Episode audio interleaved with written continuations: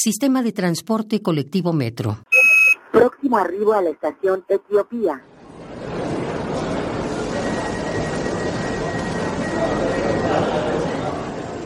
El metro, la solución a millones de movimientos persona.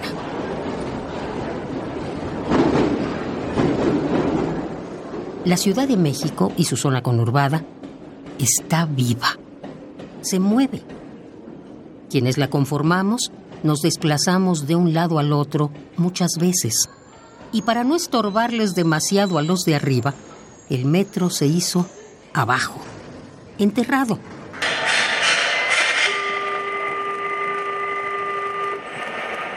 Por eso ahora quienes lo usamos vivimos la Ciudad de México por abajo de la Tierra. Aquí abajo, adentro, somos viajeros siempre. Aquí siempre somos viajeros. A cada una de esas estaciones llegan diariamente miles de personas para ofrecerse como alimento a la gran boca que es el metro y para posteriormente ser expulsados en diferentes puntos de la zona conurbada. Permita el libre cierre de puertas.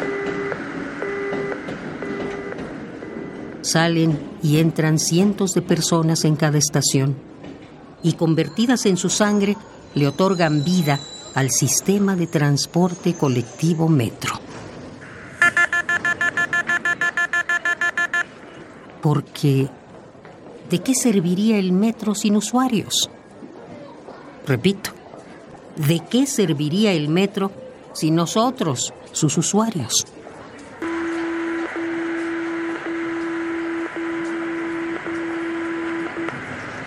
No habría necesidad de policías de seguridad, de personal administrativo, de limpieza o de mantenimiento en su interior. No habría vendedores ambulantes, no habría las llamadas economías externas como negocios de ropa o de comida en las cercanías de las estaciones. No habría rutas de colectivos o camiones saliendo, llegando a cada estación. No habría servicios de taxi a un metro.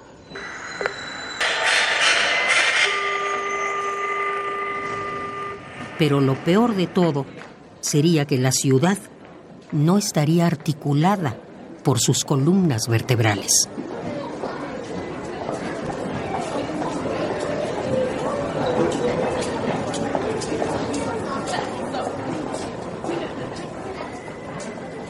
Sistema de Transporte Colectivo Metro.